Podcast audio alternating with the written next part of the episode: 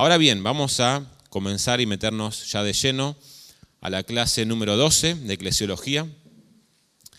Y estamos viendo a la luz de la palabra de Dios lo que el Señor enseña a través de, su palabra a la iglesia y cómo debemos comportarnos en ella.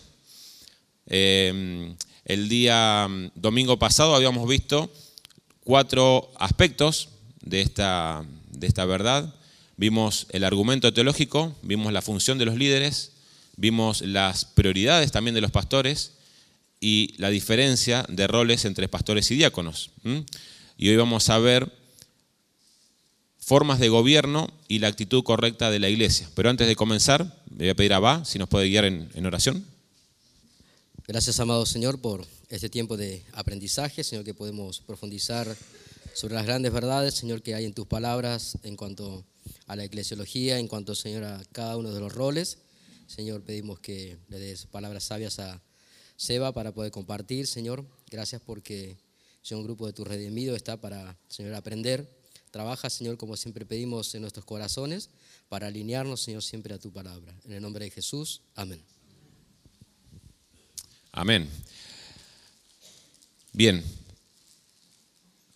Vimos entonces el domingo pasado el argumento teológico, las funciones de los líderes. Hoy vamos a ver el tercer punto, formas de gobierno y la actitud de la iglesia frente a esa forma de gobierno. ¿sí? Es algo muy importante esto, ¿por qué? Porque nosotros debemos considerar que todos somos potenciales divisores en la iglesia. Cada uno de nosotros que llegamos con muy buenas intenciones, con muy buen corazón, con un muy buen deseo de escudriñar las escrituras y de crecer en la palabra de Dios, pero también somos potenciales divisores de la iglesia. Nosotros podemos fomentar de alguna manera la división entre hermanos si tenemos una actitud incorrecta frente al liderazgo, puede nuestro corazón cerrarse y eso generar una, una pequeña división en, la iglesia. Entonces,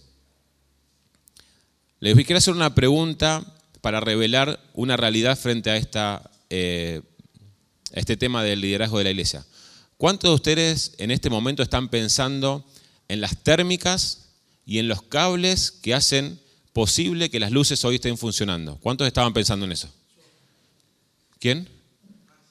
Maxi, Maxi estaba pensando. Bueno, Maxi es la, excepción que confirma la regla, digamos. Pero la regla es que nadie está pensando en eso, aunque cuando lo ponemos en mente decimos, ah, pero es importante, porque si no estuviesen los cables, si no estuviesen las térmicas, no podríamos tener luz. Bueno, esto pasa con el gobierno de la iglesia. Nadie está pensando en el gobierno de la iglesia, nadie viene el domingo y dice, ah, porque los pastores y los diáconos y el gobierno de la iglesia, pero sí sabemos que es un tema específico, sí sabemos que es una verdad importante, que cuando eso no está, vamos a ver que se genera, digamos, un, cierto desorden, un cierto caos, y dejamos de em, mostrar ese orden que Cristo tiene para con la iglesia. Ahora, Combinando esas dos verdades, de que todos nosotros somos potenciales divisores de la iglesia y que nadie viene a la iglesia pensando en el gobierno de la iglesia, es que llegamos a la conclusión de que abordar el tema del gobierno de la iglesia es de suma importancia para la iglesia. Es algo que es vital para la iglesia. Es importante, dice, porque Dios escribió al respecto de su palabra, por lo que Él recibe la gloria cuando seguimos sus instrucciones y cuando lo hacemos, la autoridad correcta debe proteger y hacer prosperar la unidad de la iglesia. Lo que vemos es que cuando nos manejamos de manera correcta, eso lo que hace es velar por la unidad de la iglesia. ¿Sí? Es vital para fomentar la unidad en ella. Todos recuerdan las cuatro verdades o las cuatro prioridades de las autoridades de la iglesia, que vimos el domingo pasado. Empezaban las cuatro con D. ¿Tomaron nota? Doctrina, disciplina, dirección y distinción. ¿Sí? ¿Estamos todos de acuerdo? Bueno, estas cuatro verdades o estas cuatro premisas que tienen los pastores y que tienen la autoridad de la iglesia son de suma importancia porque esto nos va a hacer definir frente a los distintos gobiernos de iglesia que nosotros vimos el domingo pasado, cuál es el correcto o cuál es el más apropiado para poder aplicar estas cuatro premisas, estas cuatro responsabilidades de las autoridades. ¿sí? Vamos a ver entonces rápidamente. Primero, tenemos un gobierno episcopal, un arzobispo, obispos, rectores o vicarios y la iglesia local. Y ese grupo de rectores y vicarios, junto con la iglesia local, se llaman diócesis. Ese es el primero de los tipos de gobiernos. Ahora, les pregunto, ¿se pueden aplicar de manera práctica las cuatro verdades que nosotros veíamos? Sí, no y por qué. Sí, ajá. En, ese formato, digo, en ese formato, ¿se pueden aplicar las cuatro? Ok. ¿Cuál, ¿En cuál tendríamos problemas ahí? No, doctrina estaría impecable porque todas tendrían la misma doctrina porque hay una bajada de Bien. Distinción. Ok. Bien, ¿por qué? Porque de pronto los arzobispos o los obispos serían totales desconocidos de la iglesia local. ¿Cómo la iglesia va a reconocer, cómo la iglesia va a velar por esas eh, autoridades si muchas veces van una vez cada tanto o que ni siquiera van, sino que bajan directamente de lineamientos a, los obispos, en este caso, o a los rectores, y se desentienden del trato mutuo, del trato eh, cercano entre la iglesia. Entonces, uno de los que más se complica es el hecho de la, distinción. Y en un aspecto también la dirección, porque muchas veces los, obispos o los arzobispos desconocen em, ciertos eh, matices de, de, cada una de las iglesias, entonces las distinciones muchas veces tienen que ver con un alineamiento y que a veces aplica y a veces no aplica a distintas iglesias. Entonces el episcopal es bastante complejo de poder llevar adelante. Otra de las cosas que esto, digamos, también fomenta es, de alguna manera, el orgullo del arzobispo, de los distintos obispos, porque le dan mucha, mucha em, preponderancia o mucho rol de autoridad frente a, las, etapas de más abajo, digamos. ¿no? Es muy verticalista, digamos, un gobierno así. Otro, mm, tipo de gobierno es presbiteriano. Asamblea General, presbiterio, ancianos, una sesión de, ancianos y la congregación. Ahí tenemos un aspecto bastante similar, un problema bastante parecido, digamos, al, episcopal, em, aunque de alguna manera está más cercano al, al, gobierno de iglesia nuevo testamentario, digamos, que vemos en todas las cartas de cómo una iglesia funciona pero se empieza, digamos, a complicar en eso, en la distinción, en los roles y en el hecho de la Asamblea General y dónde está, dónde está definida esa Asamblea General y cómo muchas veces eh, los ancianos quedan como sujetos a ordenanzas que, de personas que muchas veces desconocen a la congregación. Después tenemos un solo anciano y pastor. ¿sí? Tenemos un pastor, los diáconos y la congregación. ¿Qué piensan? No es bíblico.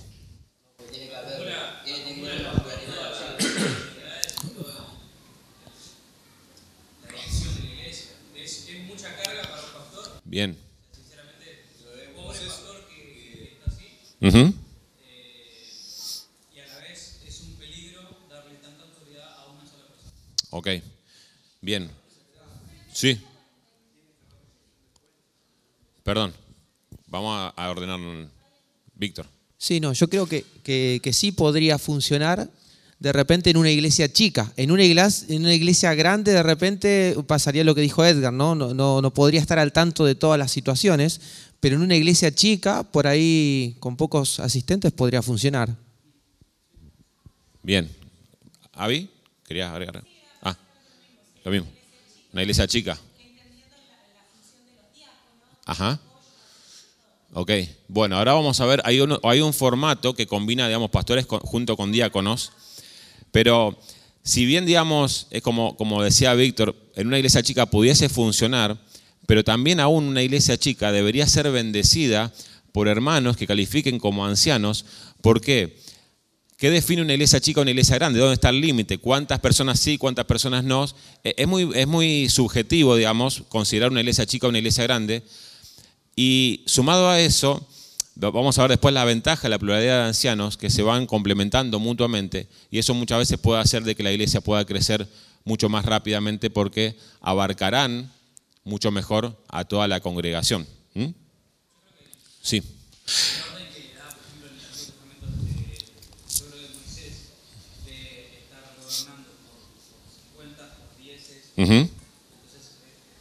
que sí aplica lo que dice Víctor, de que en un grupo reducido de personas puede funcionar, pero a medida que va creciendo el grupo, Dios va a ir, va a ir levantando nuevas, eh,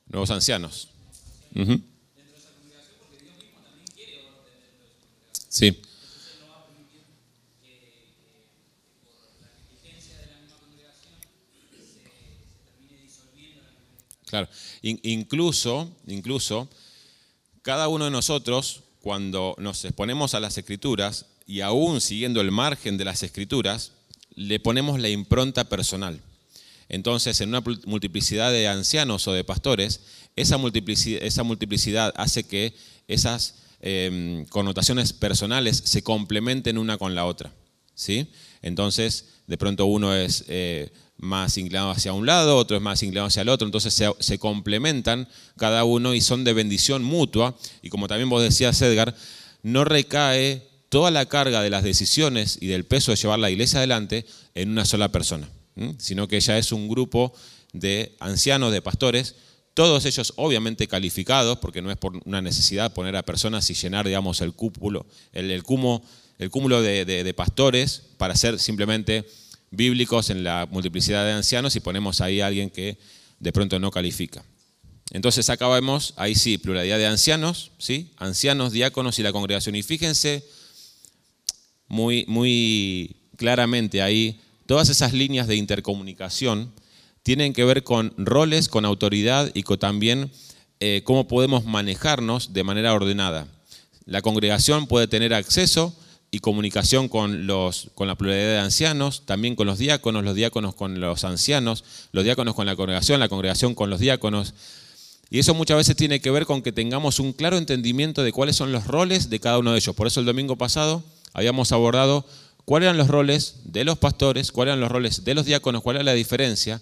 Entonces, de pronto, para hacerlo práctico, si yo tengo una necesidad de edilicia en la iglesia y veo que de pronto una canilla está perdiendo, no tengo la necesidad de ir directamente al pastor a decírselo, sino que puedo apoyarme en el grupo de diáconos para permitir que el pastor o los pastores puedan llevar su tarea eh, adelante.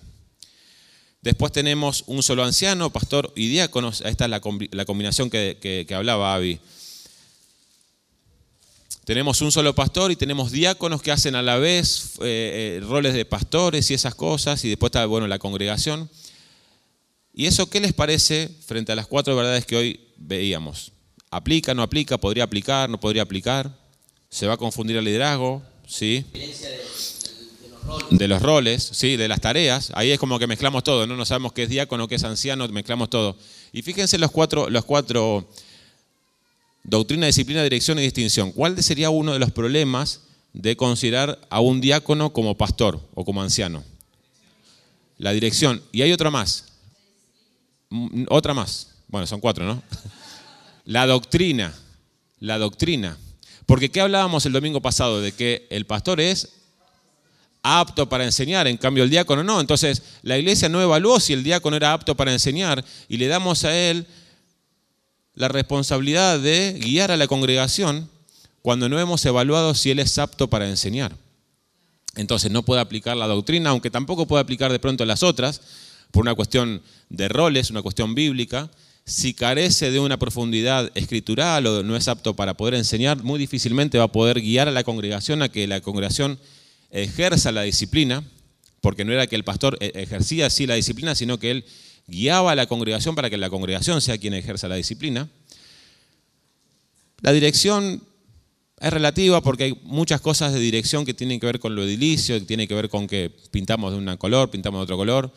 Muchas veces algunos aspectos de la dirección los, los diáconos participan en eso. Y la distinción, ahí todos deberían, tanto pastores como diáconos, deberían distinguirse, veíamos ahí en el modelo de hechos, eh, distinguirse de la congregación.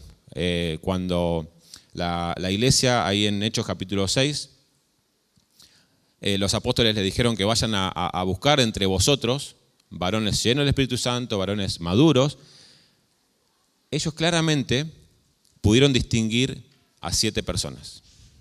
Fue claro, no era que pasaron grande tiempo distinguiendo, porque ellos ya se distinguían del resto de las personas. Entonces, rápidamente la congregación pudo distinguirlos y poder eh, llevarlos a los, a los pastores para que los apóstoles en ese momento evalúen sus vidas y si calificaban sean puestos como diáconos para servir las mesas. Sin micrófono. Los diáconos, ¿cuál es el rol eh, principal? No es el predicador. No.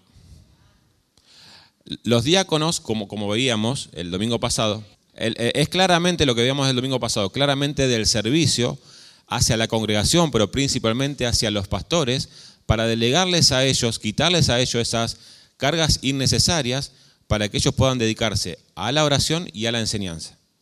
¿Mm?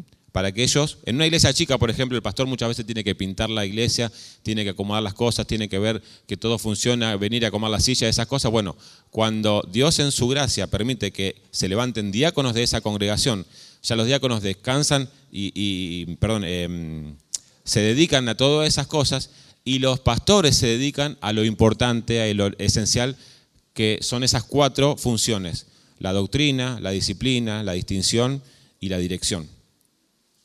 Bueno, mesa directiva. Acá ya lo empezamos a complicar, ¿no? Diáconos, por ejemplo, porque la mesa directiva, ¿quién, quién, quién la compondría esa mesa directiva? Pueden ser los diáconos, el pastor y después la congregación. ¿Cuál es el problema que vemos ahí frente a las cuatro verdades que hoy veíamos? El pastor está sujeto a la mesa de diáconos, a la mesa de, de- directiva. Claro. Y, carecen muchas veces, muchas veces carecen de esa libertad de poder guiar a la congregación según principios escriturales. Y de pronto en la mesa directiva se conforma por personas que no son maduras, que no son profundas en la palabra, y muchas veces empieza ese litigio, ese, ese tironeo de que no, los diáconos decimos que sí, pero el pastor dice que no. Tenemos que tener muy claramente de que Dios delegó una autoridad específica a los pastores para un área específica. Y es los cuatro puntos que veíamos anteriormente. La doctrina, la dirección y todo eso tiene que ver con personas que tengan un llamado, que tengan una preparación, que tengan una dirección de parte de Dios y una profundidad escritural para que puedan llevar adelante esa labor. Los diáconos muchas veces, eh, sin entender el rol, pueden pensar de que es casi, eh, juegan como a la, mm, eh, a la oposición del pastor, ¿no? El pastor dice así, bueno, nosotros decimos para allá, así nivelamos. No, muchas veces eh, los diáconos por no, por no comprender eso, corren esa línea, cruzan esa línea y eso no es beneficioso para nada en, la iglesia. Entonces, este, este formato también es conflictivo, peligroso para ese, por ese motivo. Y este es el último que veíamos el domingo pasado, pura democracia. Es toda la congregación y dando vueltas para, según lo que el Espíritu Santo me vaya guiando. Entonces, hoy me guió a mí, que yo soy el pastor, mañana lo, dirige, lo guía a otro que sea el pastor. Entonces va cambiando, digamos, y es una, eh, una organización sin ningún tipo de forma, sin ningún tipo de organización. No tendría una cabeza o quizás la cabeza podría ir cambiando de acuerdo a cómo nos sintamos, ¿no? Entonces hoy me parece que es fulano, o mañana me parece que es mengano, y ahí va cambiando radicalmente esa, esa situación. Bueno, ¿qué piensan que IBM Campana definió en su forma de gobierno a la luz de las escrituras? AAA, diáconos, ¿no? Multiplicidad de pastores y diáconos, ¿sí? Un gobierno congregacional con multiplicidad de pastores. ¿Lo aplicamos hoy? No. Pero estamos, ¿sí? Y eso es algo que necesitamos aclarar. Eso es temporal, porque estamos en un proceso. No, no, no, no, no, no. No, no porque de hecho en este proceso, algo que tenemos que aclarar también, estamos viviendo en ese proceso, estamos claramente, digamos, en ese proceso, por eso es oportuno hablar del gobierno de la iglesia en este proceso específico, pero tenemos que aclarar primeramente, Dardo, si bien es un pastor eh, misionero y por necesidad eh, y porque el Señor ha guiado a que él pueda estar dedicándose a, IBM Villa del Parque, no está en desconexión con Ernesto. Tenemos de alguna manera una multiplicidad de pastores de ese lado y entendemos y creemos claramente de que eso es una, una bendición, una ventaja. Y como decíamos, estamos en un proceso en el cual el Señor levantará en el momento que Él considere uno, dos, tres, diez ancianos más y podrán complementar juntamente con Ernesto esa tarea de la multiplicidad de pastores.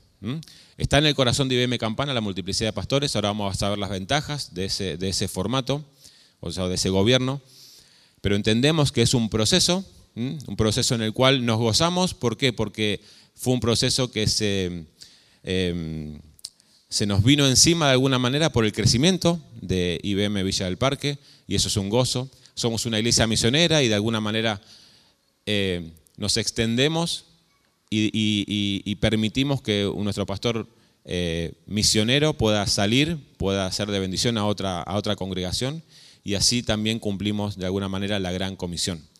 Entonces, eh, en nuestro corazón hubiésemos anhelado que Él se quede, pero la obra misionera muchas veces implica, como hoy también escuchábamos, desprendernos de lo que amamos para bendecir a otros, salir de nuestra zona de confort para amar a otros, y muchas veces eh, esto ocurre así. Así que claramente estamos en un proceso, claramente estamos eh, anhelando multiplicidad de pastores como iglesia local, Eh, pero bueno, por una cuestión de necesidad no podemos ser eh, tampoco eh, imprudentes y rápidamente, digamos, mencionar o nombrar eh, ancianos, sino que hay un proceso específico que la iglesia eh, comenzará a transitar cuando Dios lo, lo- lo establezca. Sería bueno mencionar que en Villa del Parque el Señor levantó, está levantando a Gustavo. Ujú. Y bueno, por él, Gustavo Regalada. Es una de las personas que está siendo considerada unánimemente como, como un futuro pastor, si el Señor lo permite. Pero la congregación ya está al tanto y orando por, por él. Excelente. Ahí, ahí vemos, ¿no? El corazón de IBM Campana reflejado en, bueno, el, el deseo también de Dardo de rápidamente poder detectar personas específicas que llenen y que reúnan los requisitos y poder empezar y comenzar ese proceso de, eh, como lo están haciendo allí con, con Gustavo Regalada. Tenemos que orar por él, orar, también por su esposa eh, y que Dios confirme no solamente el llamado hacia Gustavo, sino también la guía a través de la iglesia en reconocer a Gustavo como uno de sus, de sus pastores, ¿no? que juntamente copastorearán con, con Dardo. Bien, vamos a seguir entonces con las ventajas. Entonces, claramente, go- gobierno congregacional con pluralidad de ancianos. Y vamos a ver entonces las ventajas. Son cuatro, al menos las que yo pude detectar. Dice, este modelo de liderazgo delega la autoridad en quienes están más capacitados, no solo en conocimiento, sino principalmente en carácter y testimonio. Fíjense que no solamente en conocimiento, sino en carácter y testimonio. De todos los requisitos que habla en primera de, Timo- de- de Timoteo y en Tito, el de conocimiento es simplemente el apto para enseñar. Después todos los otros tienen que ver con el carácter, tienen que ver con el testimonio, tienen que ver con eh, la manera de que lo que él comprende, lo que él entiende ha afectado su vida, ha afectado sus decisiones y cómo él se maneja y cómo él eh, eh, se interrelaciona con los demás hermanos o también con la, con la sociedad. Dice principalmente en carácter y testimonio. Segunda ventaja. Quienes dirigen son personas que han de rendir cuentas, o sea que serán personas que temen a Dios antes que a los hombres. Lo vimos el domingo pasado en Hebreos 13, 17. Vamos a buscarlo para, para leerlo porque en Hebreos vamos a sacar muchas aplicaciones. Dice la palabra de Dios, obedecer a vuestros pastores y sujetaos a ellos, porque ellos velan por vuestras almas como quienes han de rendir cuenta, para que lo hagan con alegría, sin quejarse, porque esto no les es provechoso. ¿Sí? ¿Cuál es la ventaja de que los pastores tengan claramente. Y recuerden claramente, que ellos van a rendir cuentas? y no solamente a la congregación, sino que hay alguien superior, que en este caso es Dios, a quienes van a rendir cuentas. Que el temor de Dios está por encima del temor de los hombres. Cuando ellos tengan frente a una decisión que tomar, deben recordar de que Dios primeramente es aquel a quien ellos deben rendir cuentas. Que las decisiones no deben estar centradas en la simpatía que yo tenga hacia la persona, que las decisiones que tomen no tienen que ver con que si al hermano le va a caer mal o al hermano le va a caer bien, sino que tienen que ver principalmente con honrar a Dios y su voluntad. Porque son personas que darán cuenta primeramente a Dios de cómo han gobernado su iglesia. ¿Mm?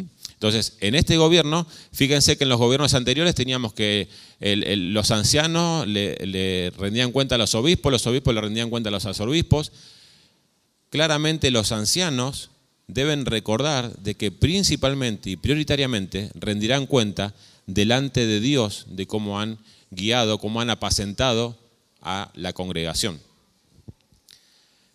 Tercer ventaja, todos necesitamos saber que no somos el último escalafón en autoridad. La sujeción mantiene nuestro corazón humilde y eso es beneficioso para toda la iglesia. Romanos 12.3 y 1 de Pedro capítulo 5. En este patrón de sumisión vamos a ver, y no, nos, eh, me estaba digamos, refiriendo ahí, a la multiplicidad de ancianos.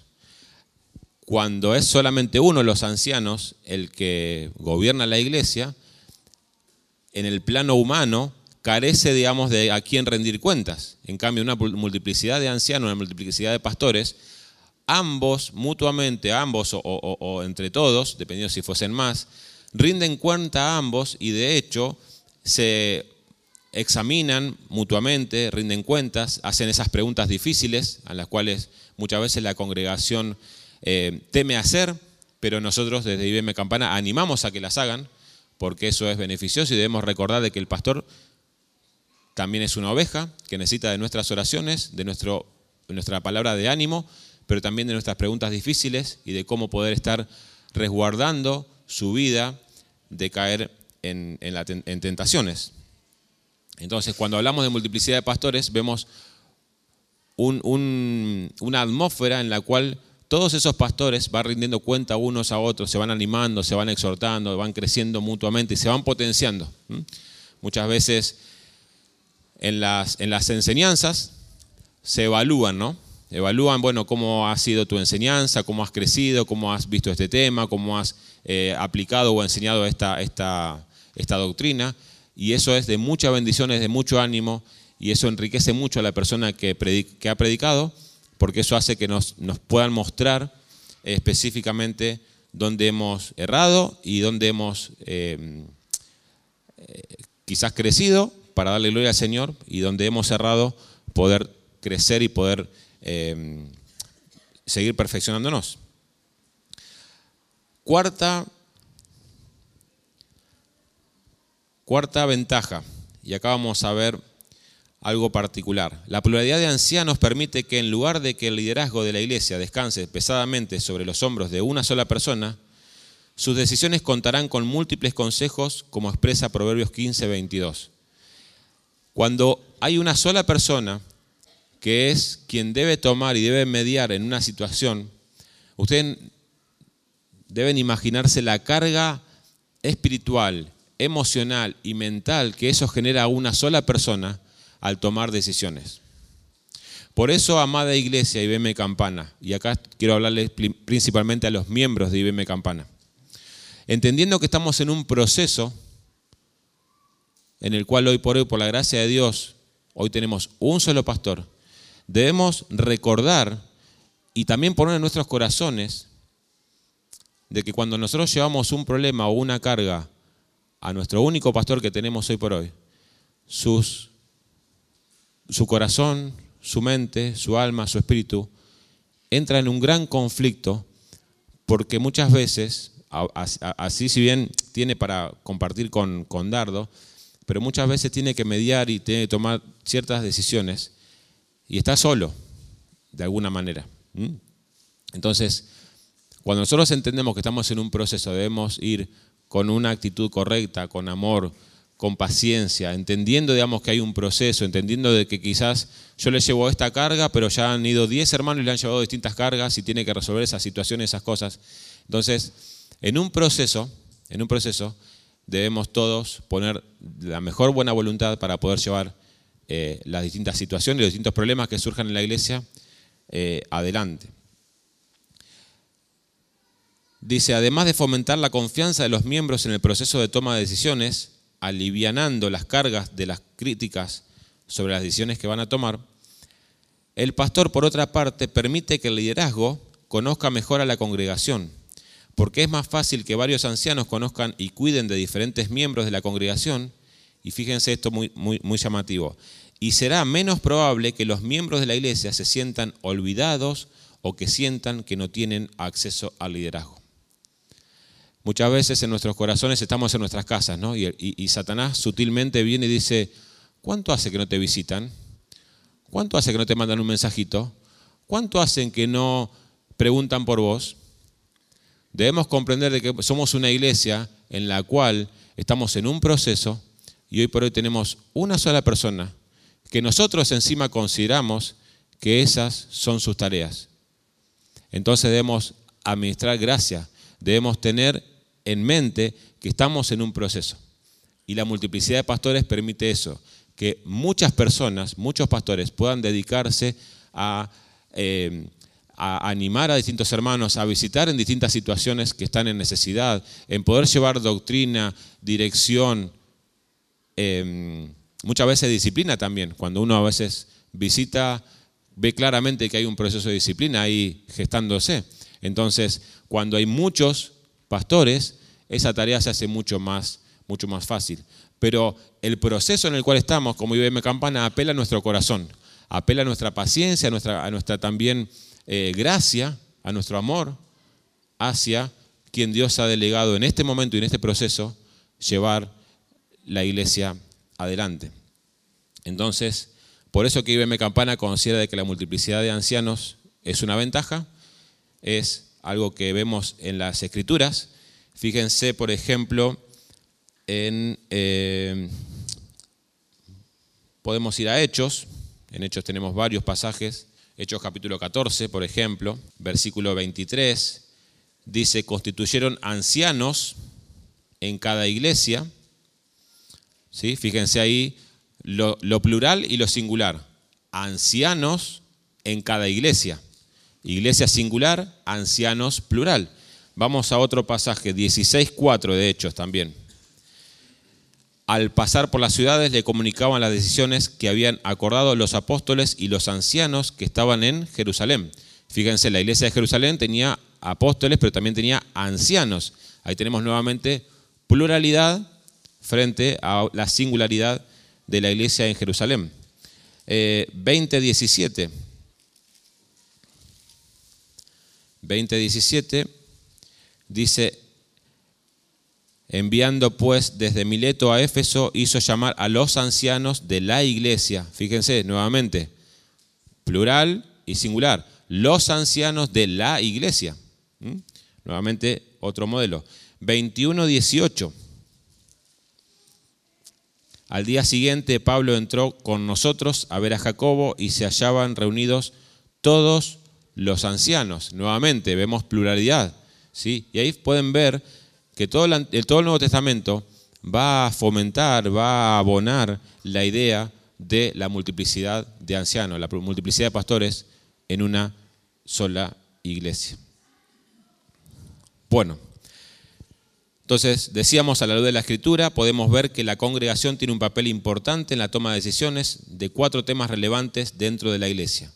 Disciplina, membresía, doctrina y elección de autoridades. En este, en este punto ya vamos a comenzar a ver, bueno, ahora qué tiene que ver o cómo esto se combina. El congregacionalismo con la multiplicidad de pastores. Y cómo, cómo se articula la congregación por un lado, los pastores por otro, los diáconos por otro. Y vamos a ver rápidamente eso. De vuelta, a la luz de las escrituras podemos ver que la congregación, la congregación tiene un papel importante en la toma de decisiones de cuatro temas relevantes dentro de la iglesia. Disciplina, membresía, doctrina y elección de autoridades. Primero, disciplina. Sabemos que gracias, a Mateo 18, que la congregación tiene la última palabra en asuntos de disciplina. Si un miembro ha pecado contra otro y se rehúsa a escuchar, incluso luego de ser confrontado por otros miembros, Jesús le dice en Mateo 18, 17, dilo a la iglesia. No dilo a los pastores, sino dilo a la iglesia. ¿Sí? Pero, como veíamos el domingo pasado, la tarea del pastor es guiar a la congregación con principios escriturales y desde la doctrina a aplicar correctamente la disciplina de la iglesia. Pero no es una tarea específica del pastor. El pastor me disciplinó, el pastor me expulsó de la iglesia. No, la iglesia tomó la decisión bíblica guiada por la doctrina que le impartía el pastor de tomar esa decisión. Pero no es una decisión de los pastores. Muchas veces estoy en un proceso de disciplina y mi bronca es con el pastor. Y mi corazón se, cierra y se levanta ese puño contra el pastor. Simplemente el pastor lo que hace es exponer la doctrina, exponer la verdad, y la congregación a la luz de esa verdad dice, pero acá hay algo que no me cierra. Acá hay algo que hay una persona que está viviendo no conforme a su llamado, no conforme a la, a la profesión de fe que él manifiesta. Y ahí empieza, digamos, un proceso de disciplina. Pero no es el pastor, sino que es la palabra de Dios, la doctrina que el pastor ha expuesto a la congregación, la que hace e impulsa y sostiene ese proceso de disciplina. Membresía. También en 2 Corintios 2, Pablo insta a toda la iglesia a readmitir a alguien que había sido expulsado previamente de la iglesia en Corinto, a, quien aparentemente se había arrepentido. Así que vemos este ejemplo, que la congregación también posee la máxima autoridad sobre asuntos de membresía. Nosotros nos reunimos, ¿sí? en la práctica nos reunimos eh, en sesión de miembros y evaluamos caso por caso a quienes vamos a aceptar en la membresía. ¿Y por qué hacemos eso? Porque el pastor y el cuerpo de diáconos se apoya en toda la congregación y anhela que toda la congregación lo nutra de información para poder tomar esa decisión. Cuando nosotros estamos en el proceso de em, nombrar a alguien o aceptar a alguien dentro de la membresía, muchas veces hacemos una pregunta pero la pregunta es casi, casi como la pregunta del casamiento, ¿no? Si alguien tiene para decir, hable ahora o calle para siempre. Pero muchas veces lo que pasa es que manos no se levantan porque dicen, yo no conozco al hermano, yo no conozco a la persona que van a, aceptar en la membresía. Y eso en lugar de hablar del hermano que va a aceptar en la membresía, está hablando de vos, de tu irresponsabilidad como miembro de conocer al hermano, de conocer a la persona que anhela ser parte de la membresía. IBM Campana tiene seis meses de un proceso, un tiempo específico para que toda la congregación conozca al hermano. Si en esos seis meses no pudiste sentarte a hablar acerca del Evangelio, a hablar acerca de cuál es su trasfondo, cuáles son sus evidencias de un verdadero creyente, eso habla más de una irresponsabilidad de nosotros como miembros de la iglesia que de la persona que quiere sumarse o que quiere ser vinculada a la membresía de la iglesia. Entonces, ¿cuál debería ser la dinámica? La dinámica debería ser que, que si yo sé algo que esa persona está escondiendo, que esa persona está engañando a la iglesia, a toda la congregación, debo rápidamente y de manera em, sutil, eh, eh, o sea, de manera privada, acercarme a los pastores y poder hablar con ellos y advertir al, al liderazgo de lo que yo sé de esa persona. Pero también tengo la responsabilidad de confrontar a esa persona con ese pecado que yo estoy viendo. A veces, muy liviano, ¿no? No, no levanto la mano porque no lo conozco. Eh, bueno, no sé.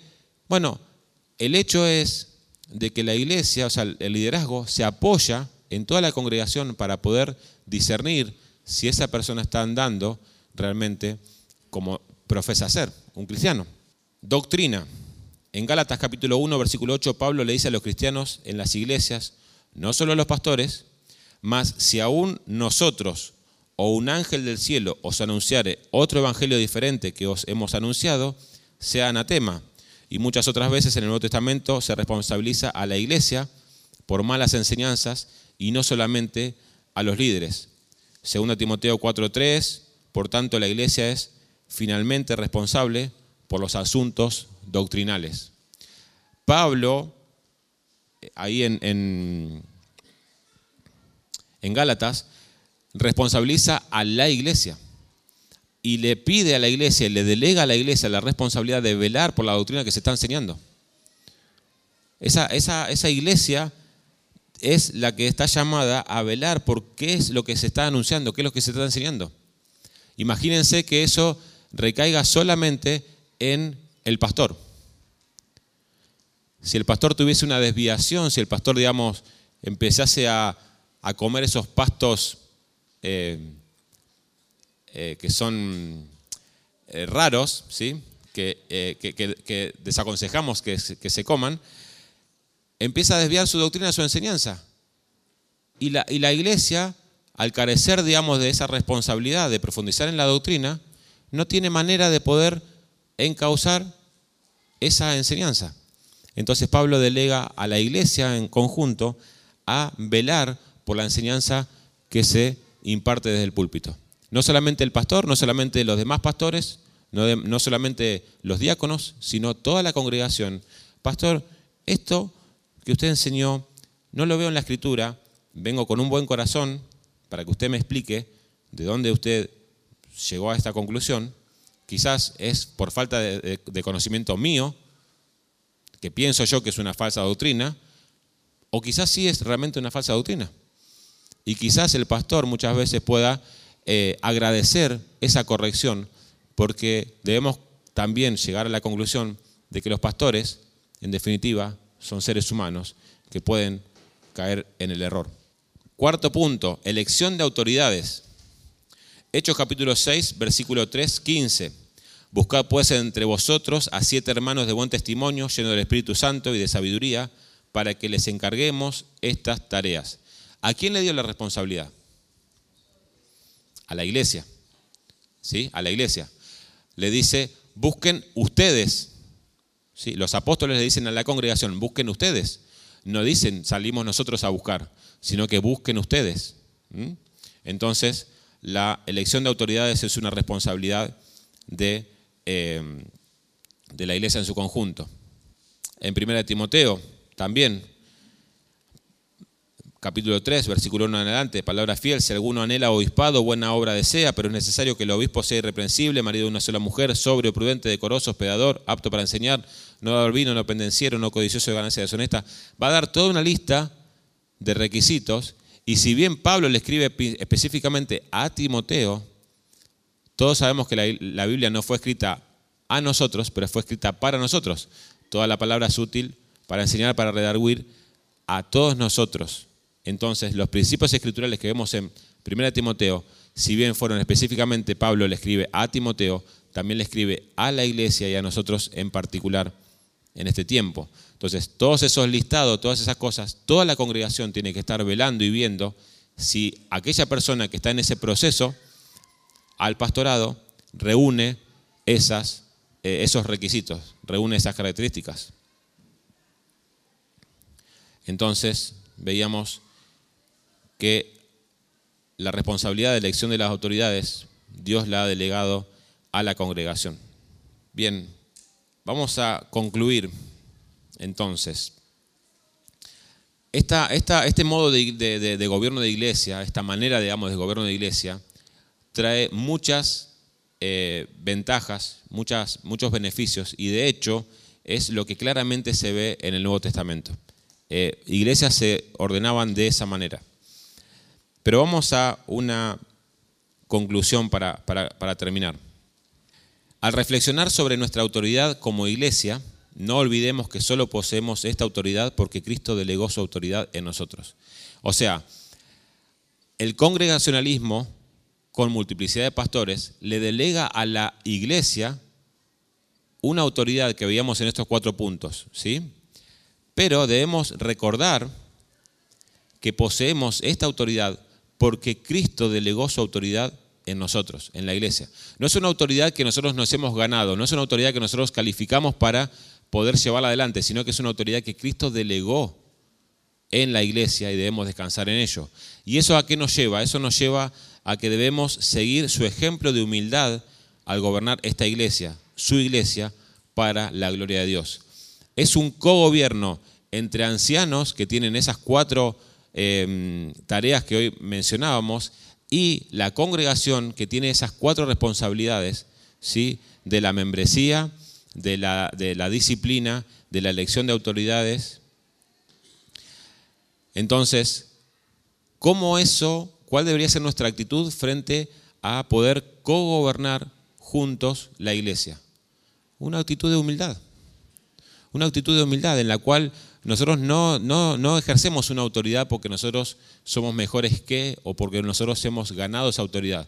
Fue una autoridad que Cristo nos ha delegado y Él, siendo humilde, ha modelado cómo nosotros debemos comodelar con, con, eh, los distintos pastores que puedan llegar a ver. Entonces, ¿cómo se refleja esto en la práctica? Cuando voy con alguna situación particular como, como, como miembro de la congregación a las autoridades, debo ir en una actitud de humildad, debo ir en una actitud en la cual Cristo sea glorificado, que la unidad de la iglesia sea evidenciada y sea fortalecida, y no en una actitud divisoria, en una actitud de queja, en una actitud de arrogancia, sino que humildemente yo debo ir a expresar mis inquietudes personales, entendiendo que son inquietudes personales. Y muchas veces esas inquietudes personales evidencian de que no hay profundidad bíblica en nuestras vidas. Que muchas veces abrigamos en nuestro corazón algo que creemos o entendemos que debería ser la iglesia, algo que entendemos y comprendemos que Dios debería hacer, algo que entendemos y comprendemos de que los pastores deberían hacer. Y muchas veces no, tenemos capítulo y versículo para sostener lo que nosotros pensamos. Y eso es ideas humanas. Eso es ideas humanas. Cuando el pastor cae en pecado.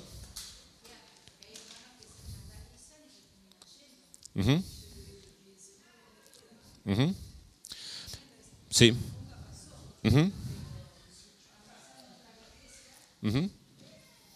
Mateo 18. Unidad, unidad en la iglesia, por favor, hermano.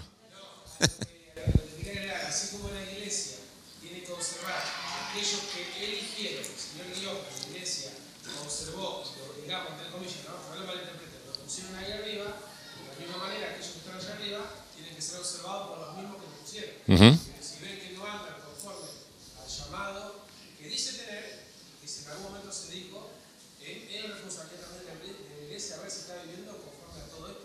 Ok. Sí. Sí. Eh, El, el pastor o el diácono tiene una lista extensiva para poder calificar para ser, pero solamente una para dejar de ser. No andar conforme al llamamiento. Automáticamente cae tanto del pastorado como del diaconado porque no reúne los requisitos y es em, muy dañino, es muy para la iglesia conservar una persona en un, puesto en el cual no está capacitado para hacerlo. Porque se corren todos los, queda blasfemado, sí. Pero, pero hay algo ahí, ¿eh? Porque a veces, a veces pensamos... Sí, pero quizás pensamos mu- muy rápidamente, no hacemos ese proceso de Mateo 18 porque es un pastor. Debemos hacer el proceso de Mateo 18 completo. A veces pensamos de que, ah, el pastor tal cosa, tac, listo. tiro de gracia le damos, ¿no? Veamos, o sea, actuemos bíblicamente. Actuemos bíblicamente. Mateo 18 hace un- da un proceso de disciplina. Da un proceso de disciplina. Muchas veces el pastor o el diácono ¿eh? va para el pastor también y muchas veces se equivoca y ahí vemos en la gracia de Dios cómo muchas veces se confronta al pastor o al diácono y el diácono, el diácono reconoce, el diácono asimila y agradece la exhortación. Entonces ahí ha ganado el hermano, ha ganado el hermano, pero a veces pa- parece que el, pastor o el diácono, que es lo que veíamos el domingo pasado, elevamos tanto la vara del pastor que no es capaz de correrse, eh, eh, o sea, de, caer específicamente en algo, porque como es pastor ya automáticamente queda descalificado. Una mala respuesta, un mal esto, un mal otro, un mal aquello. Es confrontar al, al hermano, aunque él debe ser modelo y debe, digamos, tener saneada todas esas cosas, debemos recordar que es un hermano, de que es un hermano. Hernán. Sin duda, Seba, sin duda todo esto lo que está marcando es el hecho de examinar nuestra vida a, a la luz de, de la escritura, lo que hace es examinarnos, pero a la vez es examinar, y eso lo que eh, conlleva es a la salud de la iglesia. ¿No? Si realmente entendemos que somos una iglesia biblicista, queremos cumplir la voluntad de Dios, por ende lo que necesitamos hacer dentro de la iglesia es la examinación y lo que conlleva con nuestras autoridades, lo que conlleva como nosotros, como miembros de la iglesia, es poder examinarnos a la luz de la escritura. Sí, la, la escritura es la que es la regla de base de fe y conducta en nuestras vidas. No es lo que pensamos, no es lo que nos parece. ¿sí? Como han visto, es un tema muy amplio.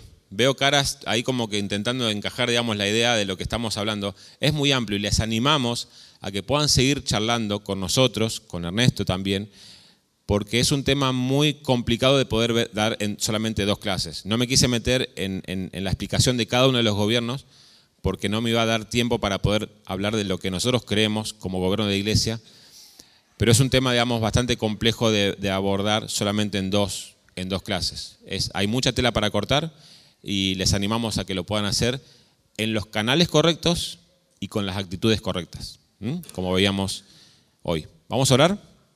Iván. Oramos. Señor, gracias una vez más por, por permitir poder estar en este tiempo de clase, poder haber escudriñado tu palabra y habernos mostrado la, la verdad, Señor, en la cual debemos encaminarnos. Ayúdanos a poder ser fieles con todo esto que se está enseñando y aún en las cosas que tenemos duda, pues como acaba de aconsejar, poder acercarnos de manera correcta, hacer las preguntas necesarias y ser abiertos al, al consejo y a, la enseñanza doctrinal, Señor, y poder abrazar eh, lo que es sano, lo que realmente nos va a direccionar a poder glorificar a Dios. Señor, gracias por este tiempo y nos despedimos de este lugar y lleva a cada uno de mis hermanos con bienestar a sus hogares, que puedan estar meditando en todo lo que se ha venido enseñando el día de hoy. Gracias por todo, oramos en Cristo Jesús. Amén.